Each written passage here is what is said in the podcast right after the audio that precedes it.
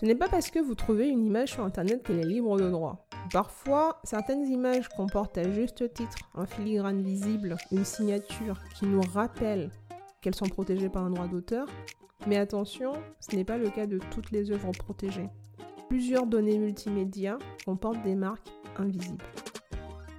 Bienvenue sur Horizon IA, le podcast francophone de vulgarisation de l'intelligence artificielle.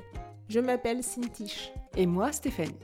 Nous sommes toutes les deux docteurs en traitement d'image et en apprentissage automatisé. Chaque semaine, nous vous proposons de découvrir une application intelligente avec un expert du domaine. Bonne écoute Aujourd'hui, je reçois Pascal Lefebvre, qui est docteur en traitement d'image, et avec lui, nous allons parler de ses travaux sur la protection des données multimédia à partir de marques invisibles. Nous verrons à quel point la notion de compromis est très importante. Il faut en effet trouver un juste milieu entre la robustesse et la complexité de l'algorithme mis en place et le préjudice subi en cas de fraude. J'ai rencontré ce passionné de mathématiques et de traitement d'image pendant ma thèse et il m'a laissé un souvenir inoubliable. Ça va peut-être vous faire sourire et pourtant c'est vrai, c'est la première fois que je croisais quelqu'un au labo qui connaissait le fruit à pain. J'avais ramené des chips de fruits à pain de mes vacances au Bénin et en goûtant, il m'a dit Ah bah tiens, je connais ce fruit, on en mange à Tahiti. Pascal est polynésien. Alors si vous non plus, vous ne connaissez pas le fruit à pain, je mettrai dans les notes de cet épisode un lien pour que vous allez voir de quoi on parle. Bonjour Pascal. Bonjour Saint-Tiche, euh, merci pour l'invitation et puis c'est un plaisir de pouvoir euh, communiquer sur euh, ces sujets passionnants avec toi Saint-Tiche. Je suis ravie de te recevoir sur cet épisode. Merci d'avoir accepté de mon invitation pour nous parler d'un sujet qui reste d'actualité avec l'explosion de la consommation de données multimédia. J'aimerais préciser dès le début de cet entretien qu'on ne parlera pas du tout de ce qu'on appelle communément les métadonnées. Par exemple, dans le cas d'une image, les métadonnées sont souvent des champs textes qu'on remplit en plus de l'image pour donner par exemple le nom de l'auteur, les conditions d'acquisition ou rajouter par exemple des mots-clés pour décrire le contenu de l'image. Les métadonnées racontent un peu quelque part l'histoire de l'œuvre. Pour moi, ce n'est absolument pas une protection comme on l'entend dans cet épisode, puisqu'elles sont très faciles à supprimer. Il faut d'ailleurs savoir que certaines plateformes suppriment ces métadonnées-là ou les enrichissent avec de nouvelles informations qui leur permettent de suivre la vie de l'image sur leur site. On parle vraiment dans le cas de cet épisode d'une marque qu'on intègre dans l'image pour détecter une fraude. Pour entrer dans le vif du sujet, Pascal, est-ce que tu pourrais définir aux auditeurs ce qu'on entend par marque? Je sais que moi, personnellement, instinctivement, quand je pense à une image, la marque, pour moi, ça serait la signature de l'auteur. Très bien. Euh, ok, pour, la définition d'une signature, eh bien, après euh, toutes ces études sur, euh, toutes ces années d'études, de thèse sur le, tatouage numérique, en fait, pour l'image, il s'agit de la modifier. Et comme on a dit, on aimerait que ces marques soient invisibles parce que pour des raisons de, qualité, par exemple, un photographe professionnel aimerait que son image soit de meilleure qualité possible, tout en incorporant sa marque, puisse défendre ses droits d'auteur. Tu viens d'employer, Pascal, une terminologie que je trouve très intéressante. Tu as parlé de tatouage numérique. Et je trouve que c'est très pertinent de, parler de tatouage numérique quand on parle de la protection des données multimédia tel qu'on va l'aborder dans cet épisode. En plus, c'est plus facile de visualiser les choses euh, pour nos auditeurs et même euh, pour moi, hein, tout simplement. On comprend facilement qu'un tatouage c'est quelque chose qui est collé. Et donc la marque, dans le cadre de la protection des données multimédia dont on parlera dans cet épisode, c'est une information qui est collée à l'œuvre. Et la deuxième raison, c'est parce qu'on peut voir une certaine durée de vie de la marque. On voit très bien qu'on peut avoir des tatouages qui sont éphémères, des tatouages qui vont durer beaucoup plus longtemps. Et donc je trouve intéressant justement cette visualisation-là possible par la terminologie tatouage numérique qui permet d'entrevoir que la marque est vraiment collée à l'œuvre et la marque elle peut avoir une certaine durée de vie si on le souhaite. Est-ce que j'ai raison de voir les choses dans ce sens-là? Effectivement, l'analogie est, très bonne puisque moi, quand on me parle de tatouage, moi je pense au tatouage de, Tahiti, un tatouage polynésien, où l'encre euh, entre dans la, peau de la personne et c'est bien sûr à vie. Et donc, elle cette encre va, va décrire euh, une propriété, une information qui est liée à la personne ou l'objet qui, qui le porte. Et concrètement, Pascal, qui peut être intéressé par la protection des données multimédia Tout à l'heure, tu as évoqué le cas des photographes professionnels, mais j'aimerais savoir qui sont les autres acteurs qui peuvent être intéressés. Eh bien, il y a tout un monde euh, intéressé par euh, la protection des données multimédia. Donc, euh, protection des données multimédia, qu'est-ce qu'on protège?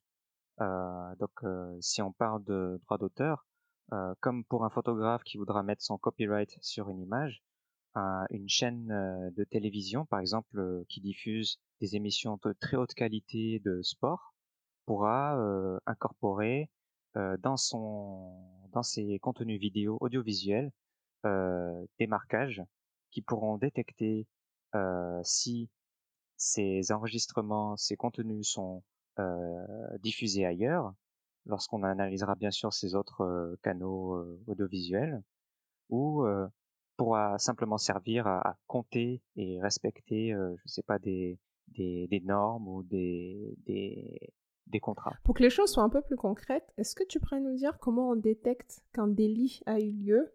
Puisque l'idée première même du tatouage numérique, c'est de lutter contre la fraude. Pour pouvoir détecter le délit, il faudra pouvoir euh, trouver le contenu au mauvais endroit, entre guillemets.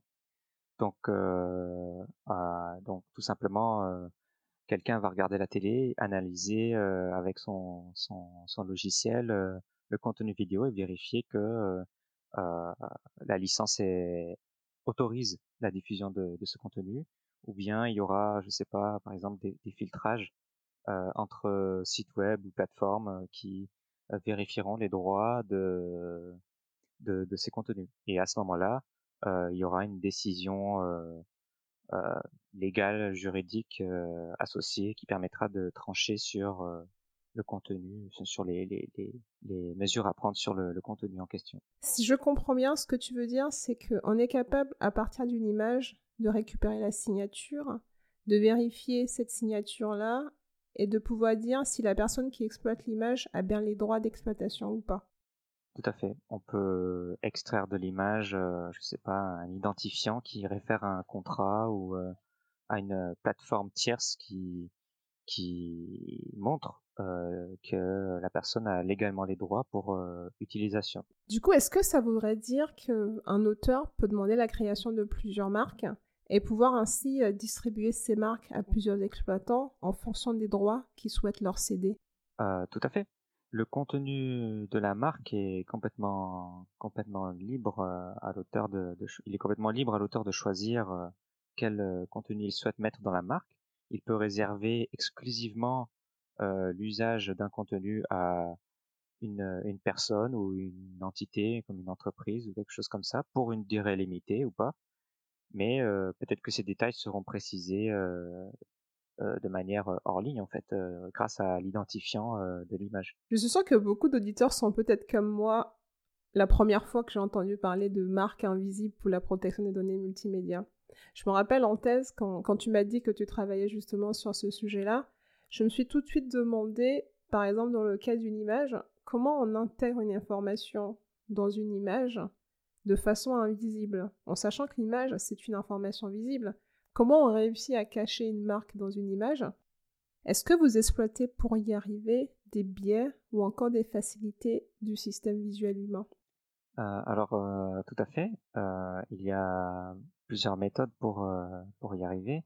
Donc, si, si l'objectif est de, viser la qualité d'image au sens du système visuel humain, c'est-à-dire que quand les personnes vont regarder l'image, est-ce qu'elles vont deviner qu'il y a une marque dedans? Eh bien c'est une partie qu'on peut souhaiter et il y a une autre partie qui serait une partie plutôt statistique. Quand on va utiliser un logiciel est-ce que le logiciel euh, va pouvoir détecter euh, le contenu ou la présence de la marque sans information supplémentaire? Mais dans un cadre plutôt euh, multimédia on sera plutôt concentré sur la perception des personnes en fait qui regardent le contenu. Donc pour cela moi dans ma thèse j'ai étudié le système visuel humain et comment on a pu, comment on peut adapter les, modélisations du système visuel humain pour insérer une marque dans l'image qui justement abusent entre guillemets ou exploitent par exemple certaines couleurs. les personnes en général ne voient pas certaines couleurs, donc on va pouvoir utiliser ces couleurs-là pour insérer la marque.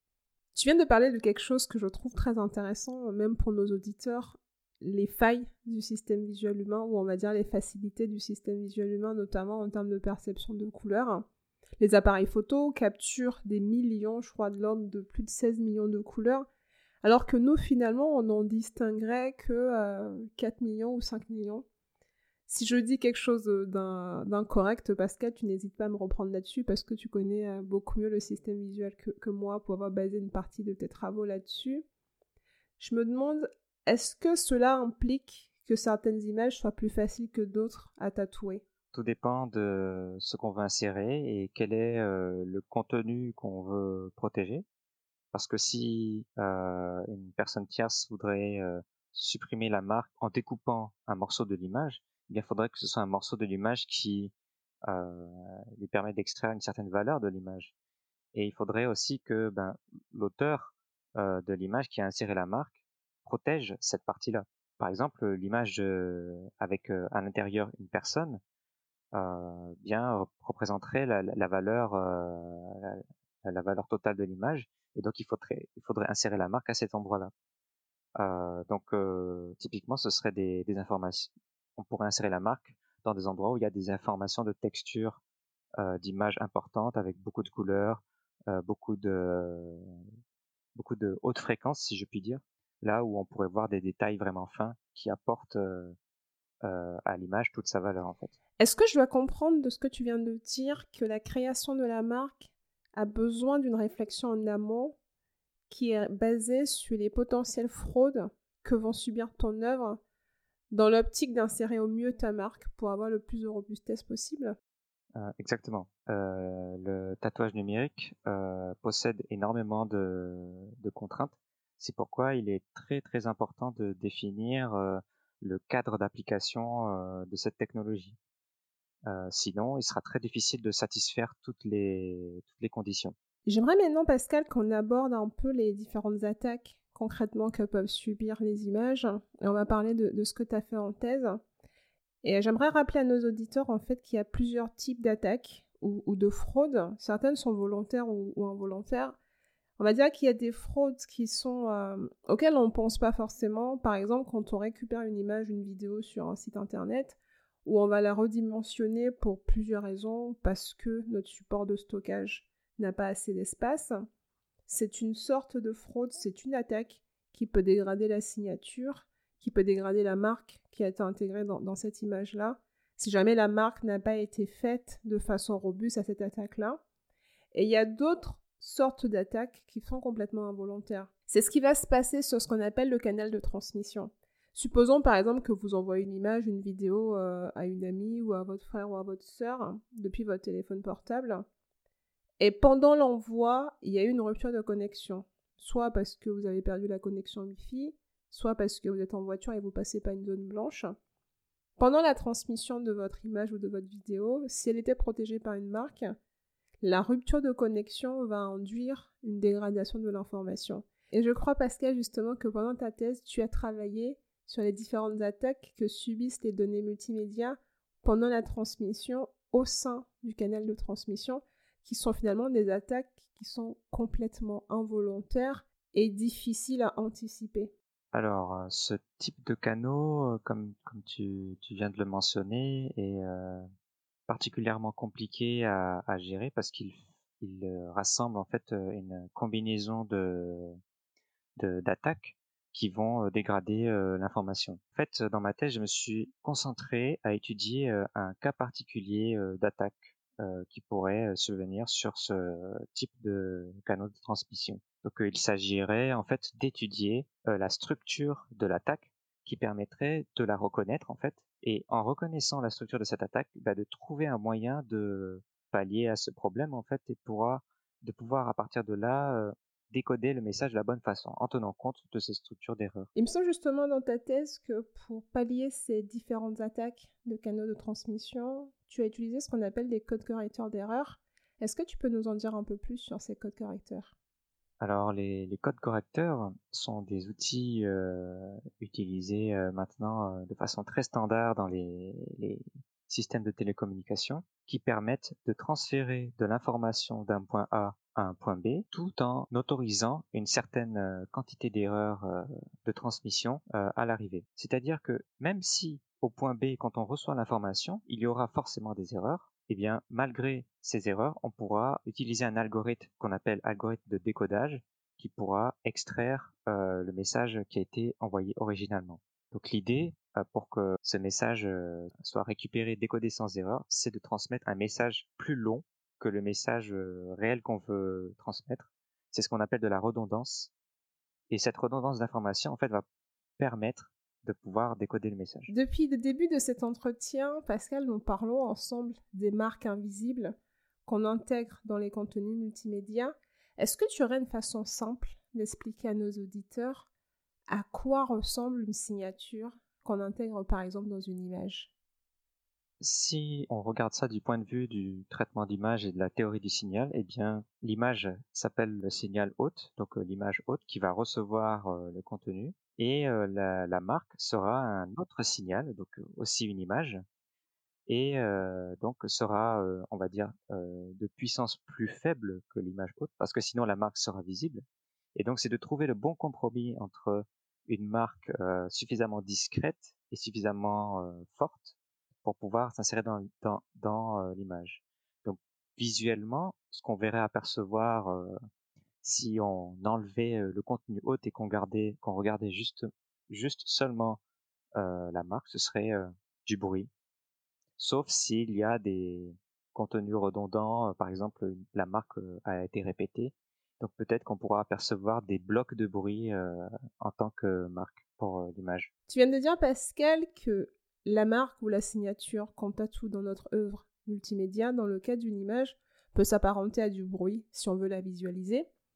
J'aimerais juste rajouter pour nos auditeurs, de façon un peu plus globale, qu'il faut s'imaginer qu'il s'agit d'un code, d'un identifiant qui peut être un identifiant alphanumérique, qu'on va définir avec l'auteur de l'œuvre, qui va correspondre à un ensemble de droits de cession qui fait à un exploitant.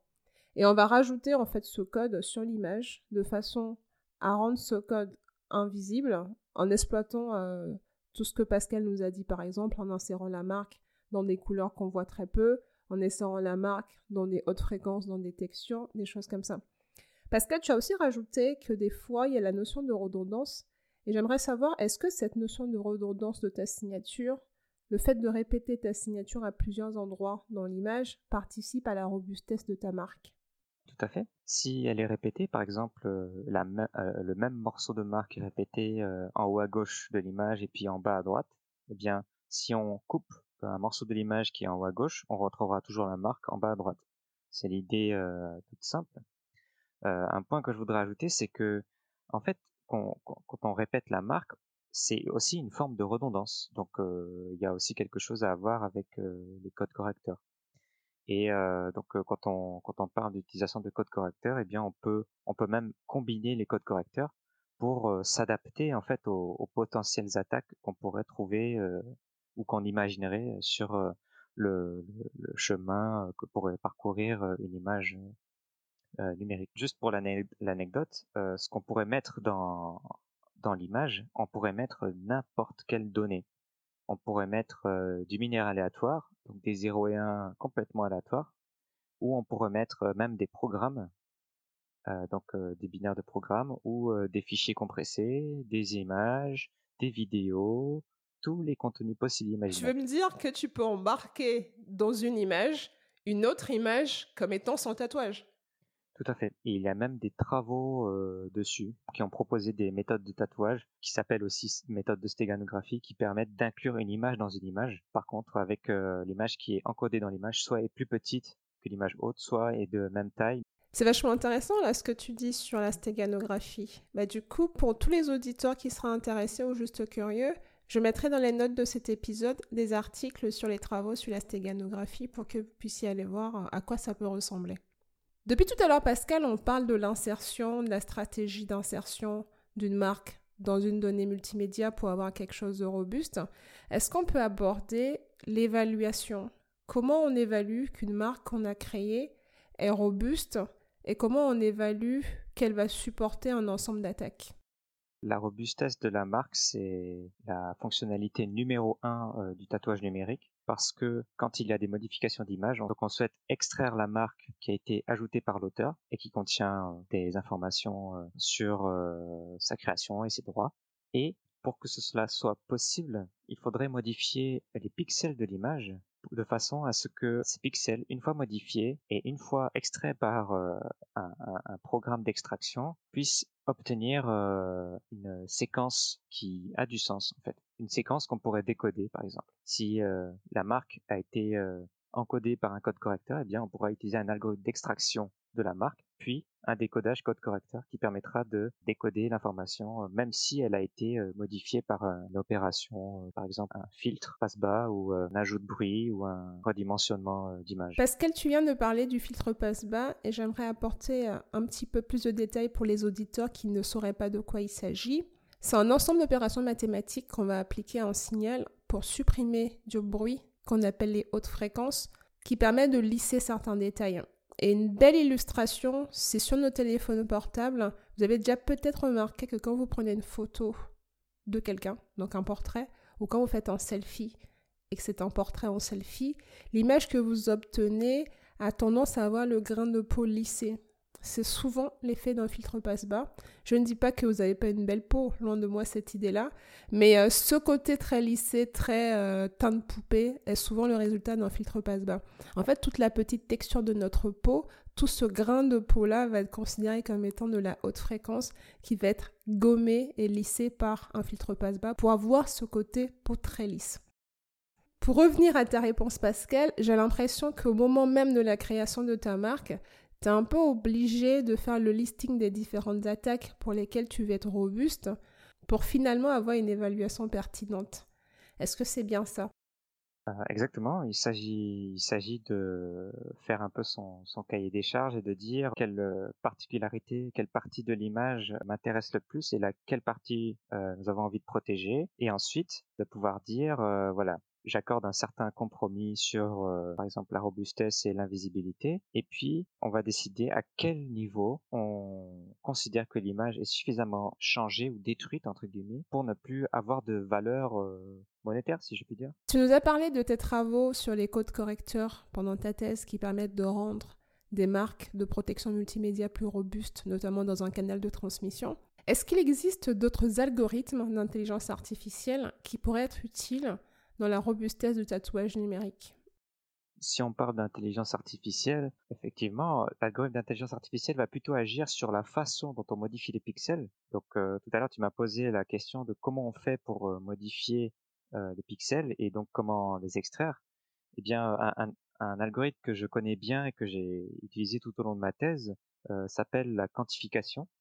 Donc ça consiste à dire que au lieu d'utiliser par exemple 255 couleurs un pixel, on va en utiliser beaucoup moins. On va sauter par exemple tous les 10 ou tous les 20 euh, de cette valeur. Et on va dire que voilà, chaque valeur correspond à euh, une information binaire, 0 ou 1. Et donc en fait, la quantification permet d'insérer de l'information de cette façon et aussi de l'extraire. Et la différence avec l'intelligence artificielle, c'est que les algorithmes qui sont basés sur l'intelligence artificielle qui vont permettre d'insérer et d'extraire la marque feront une, une sorte de quantification, euh, on va dire, euh, euh, optimisée. C'est-à-dire que à certains endroits, à certains pixels de l'image, on aura besoin de modifier le pixel de façon très importante, et à d'autres pixels beaucoup moins importantes, voire pas du tout. Et donc c'est ça qui fait l'intérêt de l'utilisation de l'intelligence artificielle, c'est que on a une optimisation du compromis entre l'invisibilité de la marque, c'est-à-dire la qualité de l'image, et euh, sa robustesse. On arrive déjà à la fin de cet entretien et c'est le moment de la dernière question qui est la même pour tous les intervenants de cette saison. Si l'IA était un super-héros, lequel serait-il pour toi Pascal? Je vais commencer par dire que je regarde régulièrement euh, les séries Marvel et donc euh, récemment j'ai regardé une série qui parle d'un super-héros qui s'appelle Vision et donc ce super-héros est né de l'intelligence artificielle et finalement à dépasser dans son histoire l'être humain.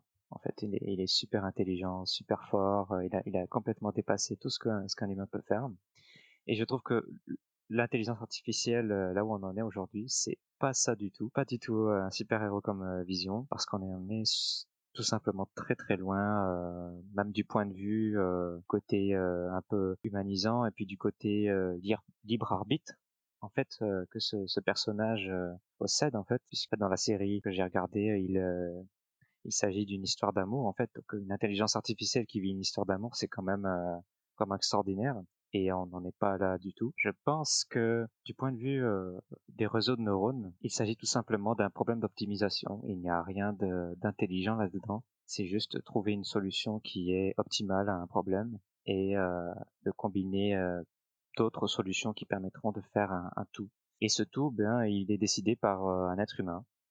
Et donc on retombe sur une stratégie d'optimisation basée sur euh, l'humain et tous les problèmes qui vont avec. Je trouve intéressant, Pascal, que tu parles de vision, parce qu'on n'est pas obligé, hein, en réponse à cette question-là, de trouver un super-héros que l'IA est. On peut très bien, comme tu l'as fait, trouver le super-héros que l'IA n'est pas. Et c'est important de bien insister sur le fait que aujourd'hui, les algorithmes d'intelligence artificielle ne sont pas capables de libre arbitre les décisions qui sont prises restent quand même des décisions qui sont orchestrées, qui sont entérinées par des êtres humains. Et donc je pense qu'il faut vraiment garder en tête que euh, ce géant vision, par exemple, est très loin des algorithmes aujourd'hui. Même si on a des algorithmes qui nous paraissent très intelligents sur nos téléphones portables, sur nos ordinateurs, sur nos tablettes, ça reste des choses qui sont faites dans un certain contexte, dans un certain cadre, avec des données limitées et les résultats dépendent de ce cadre-là. Quand on sort de ce cadre-là, on ne peut pas forcément garantir que ce qui se passe, que les résultats qu'on a sont ceux qu'on est censé obtenir. Et je trouve très intéressant que, tu penses à Vision, parce que pour tout te dire, quand on a pensé à cette dernière question-là, moi, Vision, c'est le super-héros qui m'est venu en tête, et je me suis dit, comme toi, si on a bien un que l'IA n'est pas, en tout cas aujourd'hui, et que je pense ne sera pas, ne sera jamais, c'est bien Vision. Je te remercie Pascal pour ce bel échange sur la protection des données multimédia qui aura permis peut-être à certains de nos auditeurs de découvrir que le tatouage numérique peut être invisible. J'aimerais rappeler à tous nos auditeurs que les données multimédia restent des œuvres d'art dont il faut respecter les auteurs. Avant de vous approprier une image trouvée sur Internet, pensez à vérifier les conditions d'utilisation. Il peut très bien s'agir de conditions liées au redimensionnement, à la manipulation d'images, à l'enregistrement ou à la réutilisation.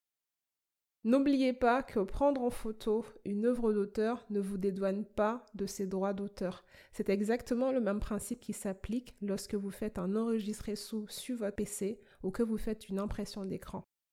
Pour lire les notes de cet épisode, rendez-vous sur notre site à l'adresse www.horizon-ia.com slash saison 1-tatouage numérique.